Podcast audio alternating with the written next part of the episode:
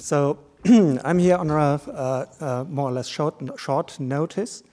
Um, I don't uh, want to, or I, I want to be short. Um, I don't want to stress your uh, uh, time too much, but I think we're pretty good in the time frame. So I'm working here at the ZKM since around 20 years, usually working with heavy uh, equipment, software, hardware, uh, interactive projection environments, 3D stuff, and so on. So it's usually a complicated uh, technological experiment which I'm doing. And um, today, uh, uh, I want to show you something which is uh, the opposite. So Peter Weibel asked me to do this presentation about two works which are rather charming because they are not that much uh, dependent on the heavy technology. Um, they're depending on properties of light. the first one is uh, three phases of digitalization. It's an uh, interactive installation which is on display in the current exhibition, uh, open codes. So if you go in there in the first light uh, on the right side, uh, you will see it. so I want to start with uh, the functioning principle, the basics of the functioning principles. So uh, let's take a monitor, an LCD monitor, and disassemble it. So it consists out of the housing, the backlight, which is giving a homogeneous uh, uh light from the back, uh, the LCD panel, and the frame. so the LCD panel more or less works like a slide. So it darkens or brightens the pixel dependent on uh, the voltage uh, you apply to it. So the uh, functioning principle of the single pixels are like that. So at the back, where the light is coming from, of the panel, there is a large polarization filter, a film, and uh, the light passes that, is getting polarized, and then the liquid crystal uh, layer for each pi pixel begins to change the orientation of the polarization. So if you apply a certain voltage, you're getting a different orientation. So let's say with zero voltage, you're having a vertical orientation, and with uh, uh, full voltage, you're getting horizontal orientation. So you are informing the light, you're giving uh, the light, you're giving um, information to the light uh, by the orientation of the, uh, uh, of the polarization. So we cannot see this orientation of the polarization. So a bee, this little honey collecting insect, might see it, so they are uh, polarization uh, sensitive because they need it for navigation, but we cannot see it. So we have to modulate uh, this light, we have to transform it into the information in the light into uh, light intensities. So there's a second layer of polarization filter uh, on the right side, which is called the analyzer, which is dependent on the uh, uh, orientation of the polarization, making it bright or dark. That means filtering out the light. So if you remove uh, the last polarization filter, then um, just bright light comes out, but we cannot see it.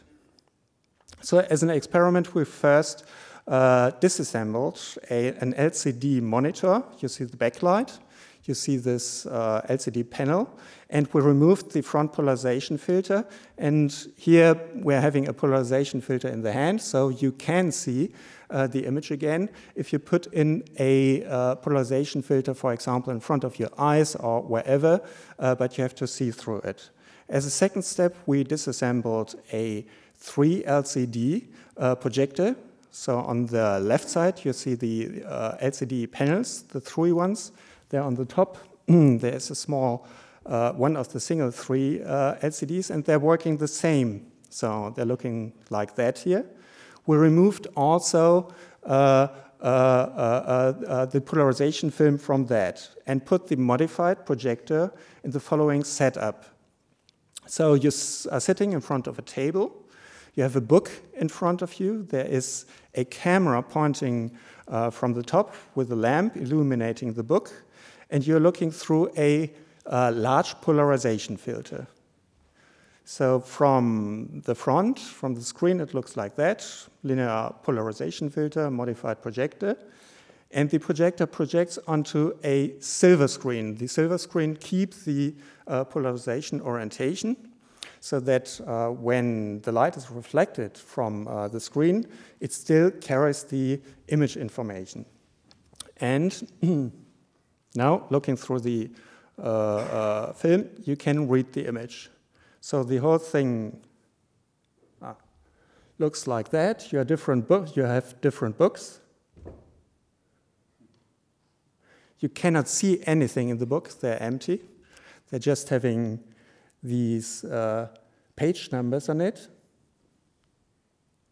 But through the polarization filter, you can read the content. So they, Peter Weibel selected the books uh, according to the topic of the exhibition. So uh, there's Russell of, of uh, Mathematica, Princip uh, Principles on, mathema on, on Mathematics. Um, um, you can read books which you usually cannot read. So there's an additional component which is uh, utilizing augmented reality. There's an infrared camera mounted on top and a lamp which illuminates the book. The book itself has several augmented reality markers. So the numbers, in fact, are also augmented reality markers which uh, uh, uh, uh, are read by the camera. A computer analyzes the position and the orientation of these markers. And there are additional RFID tags um, applied to the cover of the book because we're different, are having different books. So uh, the system has to know which book is there, also to zoom in and out uh, the camera because the books are having different sizes. And we're zooming in to uh, uh, uh have it full size so uh, that you really can read the content. So that's the first installation. The second one is Seeing the Invisible. Um, we made it for an exhibition, I think, two years ago, uh, which was focusing on science and art. And uh, Ljiljana Fruk and me, were, we were focusing on nanotechnology. So she is uh, uh a chemist. And uh, so in, in the nanoscale, you cannot see anything. You need uh, heavy electro-optical apparatuses to make it visible. And uh, we metaphorically um, transformed that into uh, a system which, or an installation which uses a, ref, a material.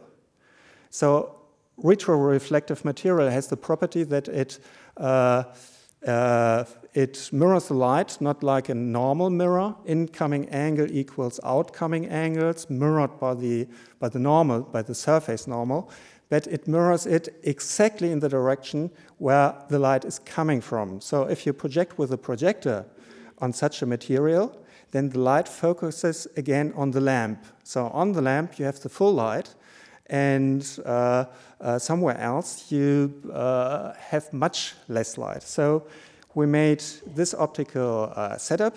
On the right side, you have a screen with retro-reflective material.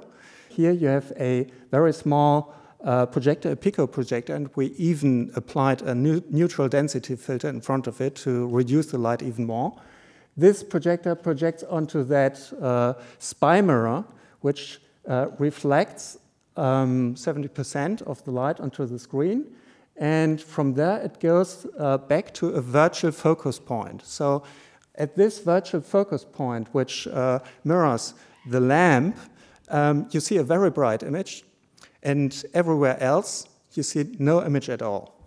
So the setup is like that. If you stand in front of the installation and go to this specific point, you see the image. So we showed uh, uh, videos uh, about nano, nano elements, gold, and so on.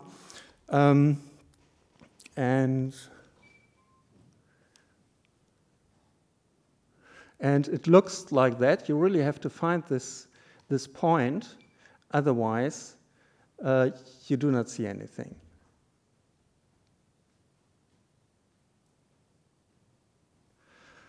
So that was it. Thank you for your attention.